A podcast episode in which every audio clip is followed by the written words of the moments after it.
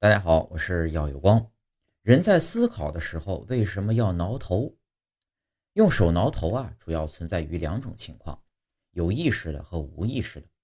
如果一个人好几天不洗头，导致头皮发痒，这种情况下的挠头，很明显属于有意识的挠头。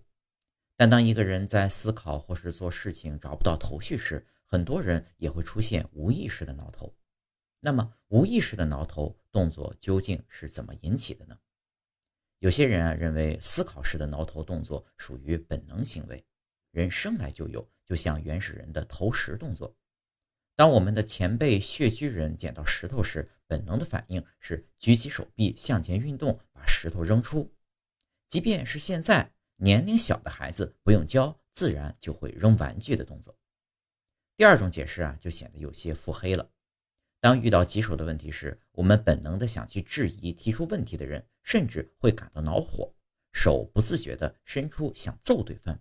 但理智呢，让我们停下手上的动作，变为了挠自己的头或者脖子。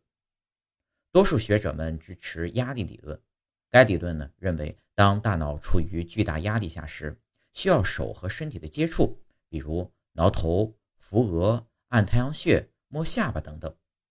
最近的一些研究呢，也支持了这种理论。二零一七年发表的一项研究中，科学家们观察了四十五只恒河猴之后，发现猴子在压力增加时也会出现挠头或者抓手臂等动作。因此，我们如果碰到对方不自觉的挠头或者摩擦手和手臂的动作时，说明对方的心理感受到了压力或紧张。这时，你需要调整自己的说话方式，也许。这就是所谓的读心术吧。